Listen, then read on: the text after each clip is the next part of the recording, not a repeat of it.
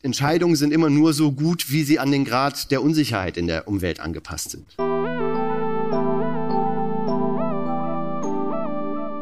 Kann ich es komplex machen und dann sollte ich mich nicht auf meine Intuition verlassen, dann sollte ich Block und Bleistift nehmen und anfangen zu rechnen. Wenn ich die Daten habe, wenn es eine stabile Welt ist, wenn alles gut ist. Wenn ich in einer sehr dynamischen, sehr fluktuierenden, sehr instabilen Umwelt bin, dann muss ich vor allen Dingen darauf achten, dass ich Informationen ignoriere Natürlich haben wir unsere Entscheidungsprozesse primär dahingehend ausgebildet, dass wir in einer unsicheren Umwelt gute Entscheidungen treffen. Und das machen wir, indem wir halt uns einzelne robuste Faktoren rauspicken und nicht alles versuchen zu berechnen und zu optimieren. Niklas Keller ist Wissenschaftler an der Berliner Charité. Sein Forschungsschwerpunkt liegt in der Entscheidungsfindung unter Ungewissheit und der Entwicklung von Mitteln zur Entscheidungsunterstützung in kritischen Situationen und im defensiven Entscheiden. Für uns am AHA-Festival beantwortet er die Frage, was kann Intuition? Den Vortrag, den du gleich hörst, hielt er im Januar 23 im Südpol in Luzern. Viel Spaß mit der Audioversion dieser Lecture.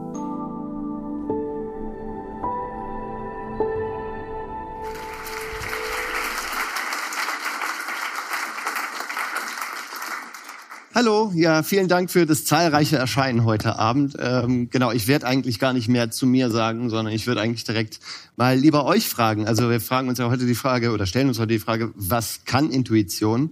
Aber was macht Intuition denn jetzt schon überhaupt bei euch allen? Also wer trifft denn oder wer hat schon mal in seinem privaten Leben eine wichtige Entscheidung aufgrund einer Intuition getroffen? Vielleicht mal kurz Hand hoch. Ja, wichtige Entscheidung aufgrund von, also private wichtige Entscheidung. Okay. Und wie sieht's im beruflichen aus, im geschäftlichen Kontext vielleicht? Wer trifft denn da wichtige Entscheidungen basierend auf der Intuition? Vielleicht hier auch mal ein paar. Auch nicht wenige, aber auch, auch also weniger, aber, aber nicht so wenig, wie ich dachte tatsächlich. Das ist auch gut. Ähm, jetzt die dritte Frage. Wer gibt denn im geschäftlichen Kontext zu, dass er wichtige Fragen aufgrund von Intuition trifft und nur aufgrund... Noch weniger, okay, genau. Und das ist so ein bisschen, denn leider, also in gewissen Bereichen ähm, hat Intuition so ein bisschen einen schlechten Ruf. Ne? Man will nicht sagen, dass man sich irgendwie nur auf Basis äh, seiner Intuition für oder wieder einer gewissen Sache entschieden hat, vor allen Dingen im geschäftlichen Kontext. Ähm, das Ganze ist so ein bisschen auf diesen Herrn hier zurückzuführen, den Herrn Daniel Kahnemann. Wer kennt den Herrn Kahnemann? Ja, der eine weniger als die, die zugeben, dass sie intuitiv entscheiden. Das ist auch gut. Ähm, äh, Daniel Kahnemann äh, ist Nobelpreisträger in Ökonomie. Ähm, einer der wenigen. Es gibt keinen Nobelpreis in Psychologie, deswegen, wenn man einen haben will als Psychologe, muss man halt äh, sich in, bei den Ökonomen einschleimen. Ähm, und das hat er sehr erfolgreich gemacht. Er hat im Grunde genommen Verhaltenswissenschaften erfunden oder, oder kombiniert. Also er hat die, seine psychologische Forschung über Heuristics and Biases, ich glaube, der, der Begriff Bias ist mittlerweile auch im, im deutschsprachigen Raum sehr weit verbreitet.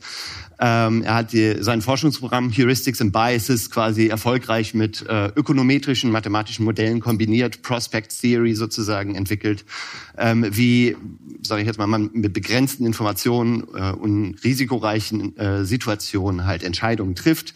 Und er hat sich menschliche Intuition und intuitives Entscheiden angeschaut, vor allen Dingen sogenannte Heuristiken. Da werde ich später noch darauf eingehen. Das sind so einfache Entscheidungsregeln. Ähm, und äh, in einer Reihe von ja sehr einflussreichen Experimenten in der Entscheidungsforschung und der Psychologie in den äh, 70ern und 80ern ähm, hat er im Grunde genommen so ein bisschen so eine Landkarte menschlicher Fehlentscheidungen quasi so gemappt. Ja, das war sein Forschungsprogramm. Also er hat so unterschiedliche Szenarien immer wieder ausgetestet, wo Menschen halt in kognitive Fallen, äh, äh, sogenannte Biases dann tappen oder Biases äh, an den Tag legen. Es gibt äh, mittlerweile, also seine Forschung ist ähm, sehr weit verbreitet, ist der, ist der totale Mainstream mittlerweile. Ähm, es gibt den Cognitive Bias Codex, kann man bei Wikipedia äh, sich anschauen. Das sind über 200 Biases mittlerweile gelistet. Ähm, er war auch relativ pessimistisch, dass man sich selber entbeißen kann. Also er sagte, so diese Heuristiken, die dazu führen, dass wir immer in diese Fallen tappen, die sind quasi fest äh, in unseren Gehirn sozusagen verdrahtet und da kann man nicht so viel gegen machen. Er war ein bisschen optimistischer, dass ähm, Organisationen Rahmen schaffen können, dass man hier nicht in diese Biases fällt. Aber für ihn ist im Grunde genommen die intuitive Heuristik sehr stark verknüpft mit der Idee eines Biases, ne? eine, eine, einer kognitiven Verzerrung, einer Falle, in die man reintappt. Und das sind auch so, äh, ja, so, sein, sein vielleicht nicht so sonderlich optimistisches Menschenbild, auch hier aus ein paar Zitaten raus. Äh, unsere fast unbegrenzte Fähigkeit, unsere eigene Unwissenheit zu ignorieren, das ist das, was uns so alle mehr oder minder relativ positiv stimmt und optimistisch hält. Ja, ähm, er hat auch gesagt, dass das Wesen der intuitiven Heuristik, diese intuitive Heuristik ist, wenn wir mit einer schwierigen Frage konfrontiert werden, dann substituieren wir die oder beantworten wir stattdessen oft eine einfache Frage, ohne diese Substitution zu bemerken. Und dann übertragen wir quasi die Antwort, die wir auf diese einfache Frage für uns haben, dann auf die komplexe Welt wieder da draußen. Deswegen laufen wir dann immer wieder in diese Tücken, in diese Fallen. Und deswegen hat er gesagt, Intuition bloß nicht. Er hat auch äh, ähm, viel, er hat auch, oder, oder Laienintuition vielleicht eher, äh, bloß nicht, aber auch bei Expertenintuition muss man sehr, sehr vorsichtig sein. Also er war sehr eher pessimistisch, was die Intuition angeht. Ähm, und deswegen wollte ich heute so ein bisschen die nächste, die nächste Dreiviertelstunde darauf verwenden, die, die Intuition ein bisschen zu rehabilitieren ähm, und mal zu schauen, was sie denn alles kann, was sie alles äh, äh auch äh, Tolles verbringen kann und wie sie auch uns in einer modernen, datengetriebenen Welt noch immer ein sehr guter Ratgeber sein kann. Ähm, wer hat denn schon mal einen Ball gefangen? Ja, auch ein paar. Sehr gut. Das ist dann immer, sonst steige ich dann meistens hier aus, wenn das so zu wenig sind. Ähm, lange Zeit war, wurde angenommen, dass ungefähr so ist das, wie man einen Ball fängt. Also das ist jetzt Richard Dawkins, vielleicht kennt der eine oder andere auch Richard Dawkins, ähm, sehr eminenter Evolutionsbiologe. Ähm, und der hat gesagt, wenn ein Mensch einen Ball hoch in die Luft wirft und ihn wieder auffängt, verhält er sich, als äh, hätte er bei der Vorhersage der Flugbahn des Balles eine Reihe von Differentialgleichungen gelöst. Auf einer unbewussten Ebene findet etwas statt, was funktionell solchen mathematischen Berechnungen entspricht. Wer von Ihnen hat denn schon mal eine Differentialgleichung gelöst? Not bad, not bad. Das sieht dann so aus. Ich weiß nicht, was Ihr Gehirn macht. Meins macht es nicht, wenn ich einen Ball fange. Es gibt eine Alternative, äh, die, äh, die in der Psychologie identifiziert worden ist, ähm, wie man auch einen Ball fangen kann, zumindest wenn der hoch in der Luft ist. Man fixiert den Ball, man fängt an zu laufen und man hält die Laufgeschwindigkeit so, dass der Winkel zum Horizont vom Ball konstant bleibt. Wenn ich das mache, dann bin ich immer da, wenn der Ball da ist, wenn der Ball da landet. Ja, also ich kann das mal zeigen. Also wenn ich den Winkel immer konstant halte zum Horizont, dann bin ich immer automatisch da, wo der Ball ist, wenn der Ball da ankommt. Ups. So. Ja. Also das ist eine sogenannte Blickwinkelheuristik, die hier verwendet wird. Ja, ich habe das Wort Heuristik ja schon ein paar Mal in den Mund genommen. Was ist das? Eine Heuristik ist eine Daumenregel, und diese Regeln machen sich gewisse Konstanten in der Umwelt zunutze, um schnell und ohne viel Aufwand zu guten und robusten Prognosen in hochvolatilen, hochunsicheren Situationen zu kommen. Ja? Und, und viel unserer Intuition basiert auf Heuristiken und diesem heuristischen Entscheidungsfindung, diesen einfachen Daumenregeln, ja, die wir auch situativ anpassen. Und was kann sie, die wunderbare Intuition? Na, sie kann auch sehr viele Leben retten. Wer kann sich an das Wunder vom Hudson River erinnern? Ja, da kam jetzt auch ein Film raus, Tom Hanks als Jeffrey Sullenberger, ähm, als Pilot und Co-Pilot. Das war äh, als, ich glaube 2016 war es, ich bin mir gar nicht mehr sicher. Das war der US Airways Flug 1549, der ist dann im Hudson River gelandet, ohne dass jemand zu Schaden gekommen ist. Ähm, der Pilot war auch Segelflieger ähm, und äh, er musste sich in Sekundenbruchteilen entscheiden, ob er, also das Flugzeug ist in Teterboro Airport gestartet in New York. Ähm, natürlich New York Metropolitan Area, überall Häuser, überall leben Leute, also volle Stadt auch unter, unter dem Flugzeug. Hat kurz nach dem Start einen ähm, Flügelschlag von Kanada-Gänsen erlebt. Ich weiß nicht, wer schon mal Kanada-Gänse, aber das sind so Brocken, ja, also wenn die in eine Turbine gehen, da ist da nicht mehr viel von der Turbine über nachher. Von der ganz auch nicht, aber auch von der Turbine nicht. Ähm, und hatte einen doppelten Turbinenausfall. Das heißt, die hatten keinen Schub mehr. Die waren im Segelflug sozusagen. Ja. Und er musste sich in Sekundenbruchteilen oder nicht in Sekundenbruchteilen, aber je schneller, desto besser entscheiden, kann ich es noch zurück zu Teterboro Airport schaffen oder vielleicht nach LaGuardia äh, oder zu einem anderen Airport oder muss ich jetzt hier eine Notlandung im Hudson River einleiten? Ne? Das ist natürlich offensichtlich die riskanteste Variante, statt eine Notlandung bei einem Flughafen einzuleiten. Also ist schon schon beeindruckend, was da als äh, alles für Entscheidungsprozesse abgelaufen sind in diesen sehr kurzen Sekunden. Ähm, auch diese eine Frage, got any ideas vielleicht am Ende, wer es gelesen hat, got any ideas, no, not really, ähm, hat ihn sehr bestärkt in der Situation, weil er hat seinen Co-Piloten gefragt, hey, habe ich irgendwas vergessen? Und er hat gesagt, nee, kann mir auch nichts, also ich weiß auch nichts Besseres. Okay, dann let's do it. Ähm, lass uns im Hudson landen. Jetzt, wie hat er das gemacht? Wie hat er so schnell äh, sich entscheiden können, ob er die anderen Landestreifen noch erreichen kann? Er ist auch zugefragt worden nachher, äh, nach diesem Zwischenfall. Da hat er gesagt, es ist nicht so sehr, dass man irgendwie eine mathematische Berechnung vorführt, sondern das ist eher eine visuelle Abschätzung. Wenn ich einen Punkt auf dem, äh, äh auf dem Windschild äh, fixiere und ich habe ja keinen Schub, das heißt, ich bin im Gleitflug und das Objekt, was ich anfliegen möchte, was ich erreichen möchte, geht in meinem Windschild nach unten, dann weiß ich, ich habe noch genug Schub, dass ich das erreichen kann. Wenn es allerdings nach oben geht, dann weiß ich, ich habe nicht mehr genug Schub, dass ich das erreichen kann. Das ist dieselbe Heuristik wie die Blickwinkelheuristik. Ja? Genau. Äh, aber das ist genau dieselbe Blickwinkelheuristik, die wir auch alle benutzen, wenn wir Welle fangen. Wer von Ihnen hat denn einen Hund? Weniger Leute als die, die intuitive Entscheidungen treffen.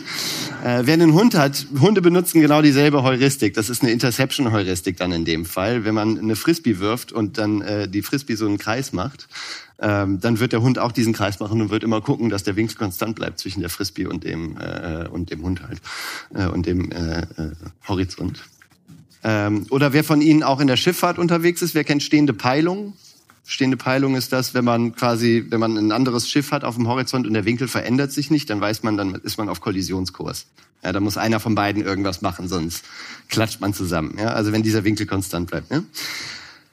Was ist denn das Faszinierende an dieser Blickwinkelheuristik? Wer möchte denn mal, warum, warum hat uns die Evolution die Blickwinkelheuristik mitgegeben und nicht ähm, die Differentialgleichung, mit denen man halt so eine Laufbahn berechnet? Möchte jemand mal raten? Man ist schneller? Ja. Ja, ja. man braucht keinen Taschenrechner, ja. Ähm, aber es hat natürlich einige Vorteile, weil dann kann ich ja Prognosen anstellen, dann bin ich nicht quasi so im Moment. Aber genau, das ist einer der Sachen, man kommt schnell ins Handeln. Ähm, aber vor allen Dingen auch die Informationen, auf denen die Blickwinkelheuristik-Entscheidung, die Entscheidung basiert, die kann ich ganz einfach aus der Retina auslesen. Die sind total robust und schnell parat. Wohingegen, wenn ich die Blick, äh, wenn ich die Flugbahn berechnen möchte, dann habe ich ja diese Formeln, da muss ich erst Abwurfgeschwindigkeit, Abwurfwinkel, äh, Friktion, ähm, Wind, Spin und so weiter und so fort. Diese ganzen Sachen muss ich erstmal berechnen und das sind ja quasi Input-Parameter, die ich quasi in dieser Gleichung habe und die muss ich alle in Windeseile aus der Situation schätzen. Weil ich habe dir, sagt mir ja keiner hier in dem Moment, in dem ich es werfe, sagt mir ja keiner, das sind jetzt hier die Sachen, mit denen du diese mathematische Gleichung durchführen kannst, sondern das sind ja alles Parameter in der Umwelt und das ist immer, wenn wir Entscheidungen treffen, schauen wir uns gewisse Informationen in der Umwelt an, intuitiv oder explizit. Aber wir haben immer gewisse Informationen, die wir uns in der Umwelt anschauen, um dann Rückschlüsse auf irgendein zukünftiges Stadium zu treffen, das zu prognostizieren und basierend auf unseren Prognosen treffen wir dann eine Entscheidung. So, und ob das Bauchgefühl ist oder ob wir das bewusst machen, dieser Prozess ganz grundlegend, ich schaue mir in Informationen an und prognostiziere dafür den zukünftigen Status der Welt, ähm, der ist immer gleich. Es ist nämlich gar nicht so sehr, dass Menschen Probleme damit haben, Informationen auf sehr komplexe Art und Weise zu integrieren. Also Hand-Auge-Koordination, Gleichgewichtssinn, auch das Laufen anpassen und so weiter. Das sind extrem komplexe Prozesse, die da ablaufen in unseren Körpern, wo extrem schnell sehr viel Information integriert wird. Aber die Information, die da integriert wird, die basiert alles auf robusten Informationen, die wir aus der Retina auslesen oder die in unseren eigenen Körpern produziert werden. Das sind nicht Sachen, die ich aus der Umwelt schätzen muss. Denn alles hier, diese ganzen freien Parameter, und das ist der, das ist der, der kritische Punkt sozusagen, diese ganzen freien Parameter sind im Grunde genommen Angriffsflächen für Fluktuationen und Unsicherheit in der Umwelt. Je mehr Parameter ich schätzen muss, um irgendeine Entscheidung zu treffen, desto mehr mache ich mich anfällig für Dynamiken, für Schwankungen, desto mehr mache ich mich anfällig dafür, dass ich Rauschen sozusagen auch in meinen Entscheidungsprozess aufnehme. Ja. Und genau das machen Heuristiken nämlich nicht. Das machen diese intuitiven Heuristiken nicht. Die verlassen sich im Grunde genommen auf wenige Informationen, aber diese sind robust und nicht darauf ausgerichtet zu optimieren, sondern gute, belastbare, kontinuierliche Prognosen und Entscheidungen zu treffen. Ja. Jetzt habe ich gerade schon das Wort Unsicherheit in den Mund genommen. Das ist eine der wichtigsten Erkenntnisse der letzten 30 Jahre der Entscheidungsforschung, würde ich sagen, ist, dass gutes Entscheiden adaptiv ist. Ja, das heißt, es gibt keine Cookie-Cutter-Lösung, es gibt keine Universallösung, es gibt kein 42, für wie man gute Entscheidungen trifft. Sondern Entscheidungen sind immer nur so gut, wie sie an den Grad der Unsicherheit in der Umwelt angepasst sind. Grundsätzlich, sie sind immer nur so gut, wie sie an die Umwelt angepasst sind. Aber eine der zentralen Variablen, was oder eine der zentralen Dimensionen, die wichtig sind in einer Entscheidungsumwelt, ist der Grad der Unsicherheit. Ja, das heißt, wenn ich hier viele Daten habe oder ich habe einfache Probleme, gar nicht, also jetzt nicht einfache Probleme von eins und eins gleich zwei, sondern ich habe ein gutes Verständnis der kausalen Zusammenhänge in einem gewissen Kontext, ja, dann habe ich ein einfaches Problem. Ähm, da würde ich jetzt zum Beispiel auch den, die, die Flugbahnberechnung zum Mars vom Mars Rover würde ich jetzt auch unter einfache Probleme. Du brauchst da zwar irgendwie äh, viel Rechenpower und so, aber es ist eine stabile Umwelt. Der, der, das Sonnensystem verändert sich nicht. Wir kennen, also unser Modell vom Sonnensystem ist so gut, dass es uns schon lange Zeit sehr belastbare Vorhersagen liefert. Ähm, und so weiter und so fort. Und das verändert sich jetzt auch nicht ständig. Ja? Das heißt, hier habe ich eine Situation, ähm, wo ich sehr wenig Unsicherheit habe wenn ich, je weniger Daten ich habe, je weniger ich ein gutes kausales Verständnis des Problems habe oder je instabiler, je, wenn ich jetzt Daten sammle und bis ich sie fertig gesammelt habe, hat sich die Welt schon wieder verändert und ich muss wieder neue Daten sammeln, desto mehr bin ich in einer Welt von Unsicherheit. Wir sagen hier auch kalkulierbares Risiko und nicht kalkulierbare Unsicherheit. Und das sind zwei fundamental unterschiedliche Welten, in denen wir dann sind. Und tatsächlich ist es so, dass wenn ich hier bin, kann ich es komplex machen und dann sollte ich mich nicht auf meine Intuition verlassen. Dann sollte ich Block und Bleistift nehmen und anfangen zu rechnen. Wenn ich die Daten habe, wenn es eine stabile Welt ist, wenn alles gut ist. Wenn ich in einer sehr dynamischen, sehr fluktuierenden, sehr instabilen Umwelt bin, dann muss ich vor allen Dingen darauf achten, dass ich Informationen ignoriere und mich nur auf die belastbarsten Parameter konzentriere. Ja, und hier sind Intuition und Heuristiken oft überraschend gut und auch besser als die beste KI, als Google Alpha, als IBM Watson, alles, was wir auf dem Planeten haben. Ja. Vielleicht weg vom Bällefangen zu was, was ein bisschen relevanter ist oder zumindest interessanter für den einen oder anderen. Ich würde das ganz gerne mal an einem Beispiel erläutern. Ich habe nochmal einen zweiten Nobelpreisträger mitgebracht. Das ist der Harry Markowitz. Äh, Harry Markowitz äh, war einer der, ähm, und ich glaube, er lebt nee, er lebt nicht mehr, ich glaube, er ist gestorben, ähm, war ein sehr eminenter Ökonom auch wieder. Ähm, und er hat Portfoliotheorie sozusagen entwickelt. Also Portfoliotheorie ist im Grunde genommen äh, äh Investment, das, das Herzstück der in, modernen Investmenttheorie ist die Portfoliotheorie. Wie lege ich mein Geld an in risikoarme und risikoreiche Assets, optimal gewichtet, so dass ich da mein Return on Investment, mein Gewinn maximieren kann mit. Und im Herzen der Portfoliotheorie wiederum ist das Mean Variance Modell. Und auch das sehen wir hier mit diesen ganz vielen schönen freien Parametern, die natürlich alle von Börsendaten geschätzt werden müssen. Die Börse ist jetzt, würde ich sagen, nicht unbedingt die stabilste Umwelt, die uns jemals begegnet ist. Der eine oder andere, der vielleicht investiert hat in den letzten anderthalb Jahren, kann das bestätigen. Ähm, und er hat dafür seinen Nobelpreis gekriegt, äh, für das Mean Variance Modell, für das Herzstück der Portfoliotheorie sozusagen. Und dann war er halt bei der Nobelpreisfeier, bei der Nobelpreisverleihung, hat er seinen Nobelpreis gekriegt. Und da ist ja auch immer so ein, ein nicht kleines Preisgeld, was damit einhergeht. Und dann hat die Reporterin bei der äh, Preisverleihung hat ihn gefragt, ja, Herr Markowitz, ähm, nochmal Gratulation, dass Sie jetzt hier den Nobelpreis gewonnen haben. Und jetzt werden Sie ja auch bestimmt Ihr Preisgeld anlegen nach dem Mean Variance Model, ne, dass Sie hier, wofür Sie gerade hier den Nobelpreis gekriegt haben. Und da hat er gesagt, haha, ja, ähm, also eigentlich, wenn ich mein eigenes Geld anlege, mache ich es mir nicht so schwer. Dann mache ich das ein bisschen einfach. Ich suche mir einfach ein diversifiziertes Portfolio raus, wo sich der eine Markt nicht irgendwie den anderen unbedingt so schnell anstecken kann. Also, weiß ich nicht, Agrar, Immobilien, Tech und Schlag mich tot. Äh, und dann verteile ich mein Geld eins durch N gleich. Ich mache jetzt nicht irgendwie diese komische Gewichtung mit risikoarmen und risikoreichen Assets. Also er hat sein eigenes Nobelpreisprämiertes Modell nicht ange äh, für seine eigenen Investmententscheidungen angewandt. Was natürlich so ein bisschen für Stunk bei den Kollegen gesorgt hat, können, können Sie sich vorstellen. Ähm, aber das ist wie so vieles in der Zeit auch einfach damit abgetan worden mit diesem sogenannten Aufwands-Leistungs-Trade-off. Ne? Das heißt, ach hier, das ist so aufwendig und dann vielleicht doch nicht so viel besser. Aber die Idee, dass man überhaupt mit einfachen Entscheidungsprozessen besser sein kann als mit mehr Informationen, mit komplexerer, da ist keiner drauf gekommen. Und da konnte auch keiner drauf kommen, weil damals hatten wir noch nicht die Rechenleistung. Aber dann irgendwann hatten wir sie und da kamen halt De Miguel, Galappi und Uppal daher in 2009, in 2009. Und die haben sich mal angeschaut, okay, dann lass uns das doch mal testen. Dann lass uns doch mal dieses 1 durch N, diese Intuition von dem Herrn Markowitz, wie er immer so nach seinem Bauchgefühl investiert hat, mal testen gegen das Mean Variance Modell, was halt diese ganzen Parameter aus Börsendaten schätzen muss. Ähm, und hier sehen wir, die haben sich insgesamt 19 unterschiedliche Märkte angeschaut. Ja, und innerhalb dieser Märkte haben sie immer das Mean Variance Modell trainiert anhand von den Daten, diese freien Parameter sozusagen lernen lassen, fixen lassen. Äh, und dann musste das Mean Variance Modell Vorhersagen treffen. Okay, wo, also musste auch ein Portfolio erstellen und dann liefen halt die Daten weiter vom Börsenmarkt und dann hat es halt geschaut, okay, ähm, hat das ein gutes Return on Investment. Und wir sehen, Manchmal sind sie so gleich auf. Ja, manchmal ist das Mean Variance Modell auch ein Ticken besser. Aber im Großen und Ganzen, und das ist jetzt wirklich keine Rosinenpickerei, also ihr könnt gerne in die Studie und euch die 19 unterschiedlichen Märkte anschauen. Das ist ein relativ repräsentatives Bild von diesen 19 Märkten.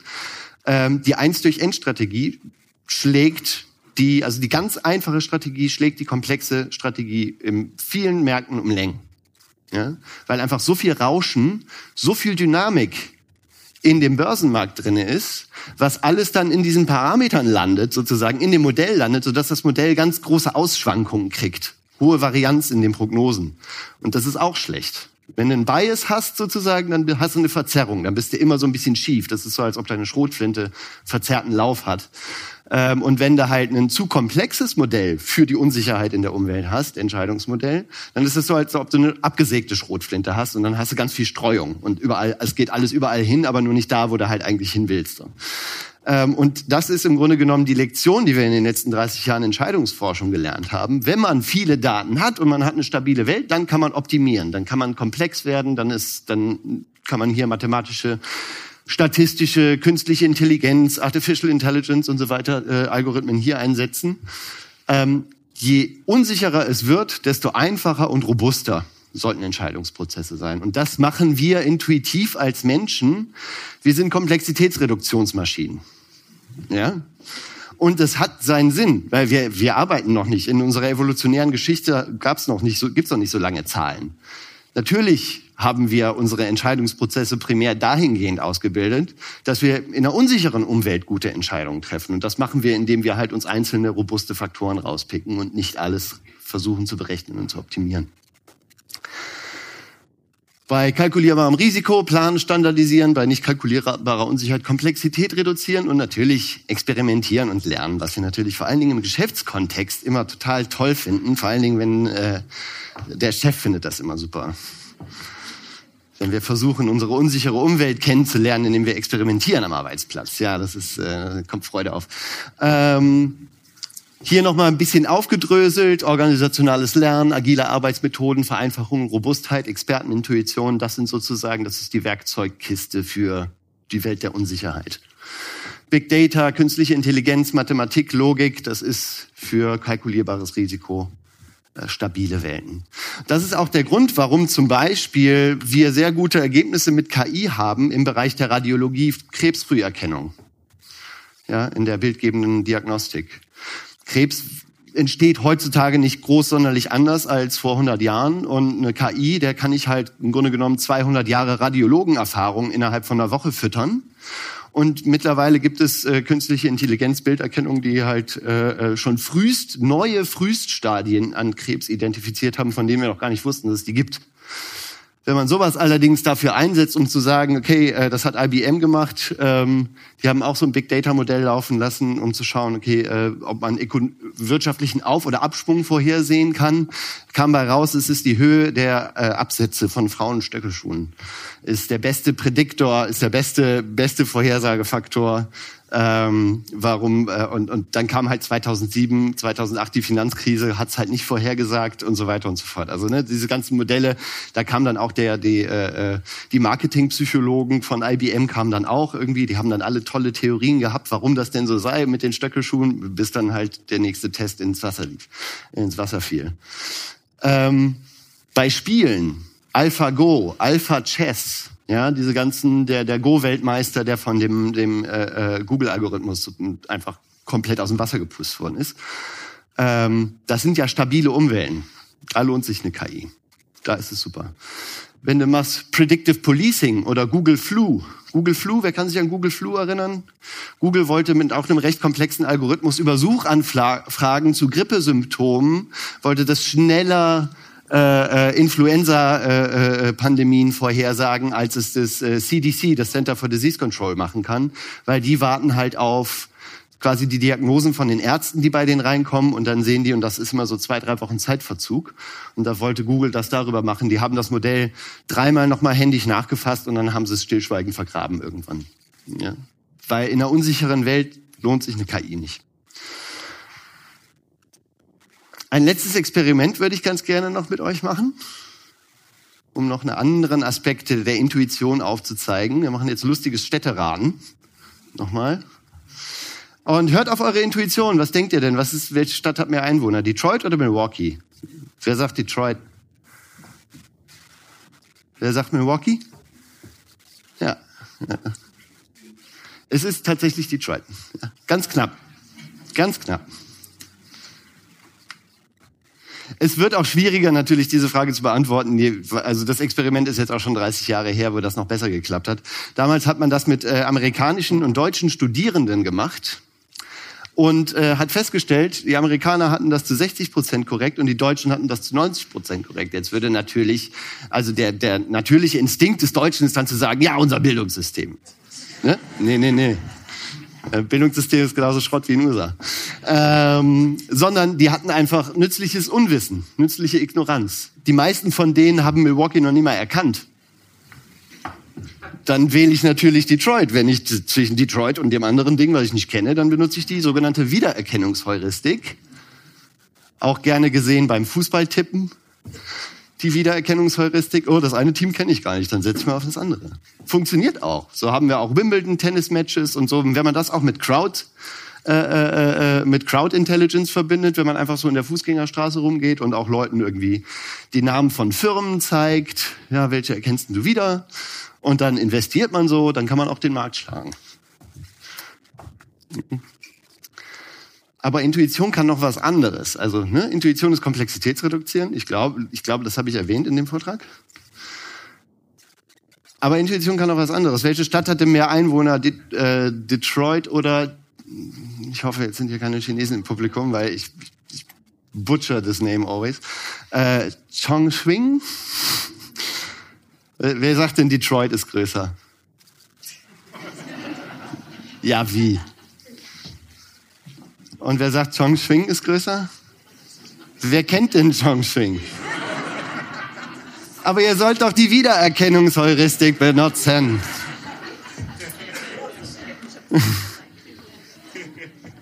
nee, habt ihr nicht benutzt. Ihr habt adaptiv eure Entscheidungsstrategie gewechselt, weil ihr gemerkt habt, dass sich die Umwelt verändert hat. Und das kann auch kein Algorithmus. Zu erkennen, wenn wir hier in einer anderen Situation sind. Ah, ich habe ein blödes Bauchgefühl, irgendwas ist anders, irgendwas ist komisch. So. Das kann die Intuition auch. Intuition ist komplexitätsreduzierend. Dementsprechend muss sie adaptiv sein, weil wenn du Komplexität reduzierst, dann kannst du nicht, dann, hast du auch wieder eine Universallösung. Das geht leider nicht. Ähm, aber ja, Chongqing hat tatsächlich ein paar mehr, ein paar mehr Einwohner als.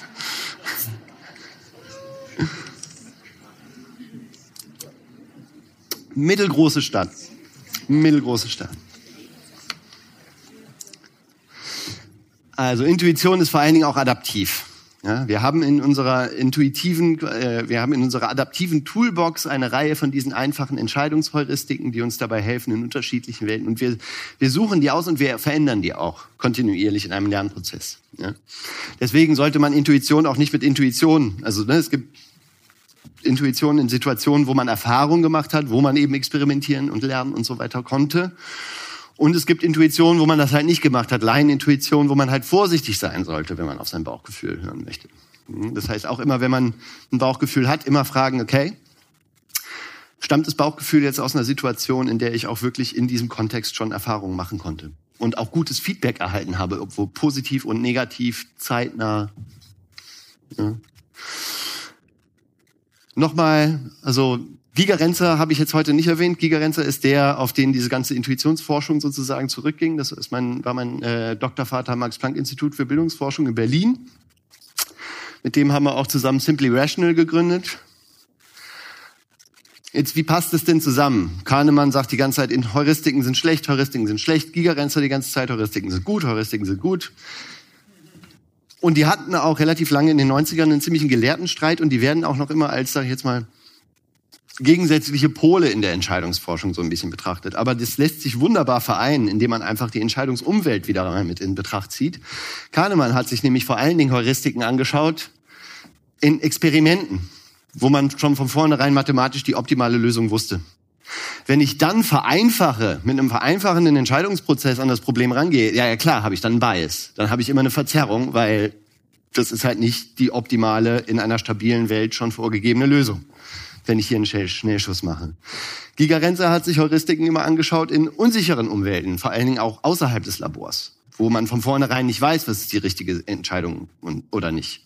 Wo auch ein, ein total intelligenter Psychologe, der total gute Experimente machen kann, das auch nicht weiß. Und da hat er halt gesehen, dass die Heuristiken alle sehr gute Leistungen halt bringen. Und das ist als allerletzte Folie hier die äh, ein Zitat von ihm, was ich auch einfach so stehen lassen würde. Kalkulierbares Risiko, das ist, wenn die Risiken bekannt sind, erfordern gute Entscheidungen Logik und statistisches Denken. Aber unter Ungewissheit, wenn einige Risiken unbekannt sind, erfordern gute Entscheidungen auch Intuition und intelligente Faustregeln. Und insofern auch in diesen Zeiten von KI und Big Data und, und so weiter und so fort. Schauen Sie sich immer an. Und falls Sie selber irgendwie so Geschäftsentscheidungen treffen müssen, ob man sich eine KI teuer einkauft für ein paar hundert Euro, ähm, fragen Sie sich, ob das äh, eine Situation ist, in der Sie auch ausreichend Daten haben, in der es eine stabile Welt ist und so weiter und so fort.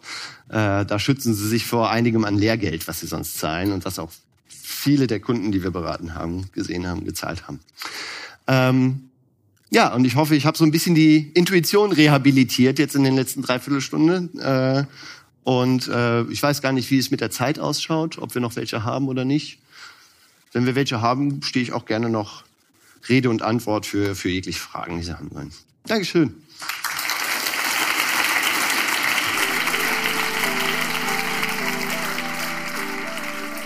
Danke, dass du diese Podcast-Episode gehört hast. Ich hoffe, sie hat dir gefallen und du konntest etwas Neues erfahren und lernen. Und wenn du schon mal da bist, lass uns doch eine Bewertung oder ein paar Sternchen da. Das würde uns sehr helfen. Und wenn du mehr Vorträge vom AHA-Festival hören willst, abonniere diesen Podcast und folge uns auf Instagram und Facebook. Auch über Feedback freuen wir uns sehr. Schreib uns eine Mail an am.ah-festival.ch. Aha, ein Podcast für Wissen ist eine Zusammenarbeit von Christoph Fellmann und mir, Anna Matjaschewitsch. Mitproduziert und komponiert hat Nikola Milos Misic.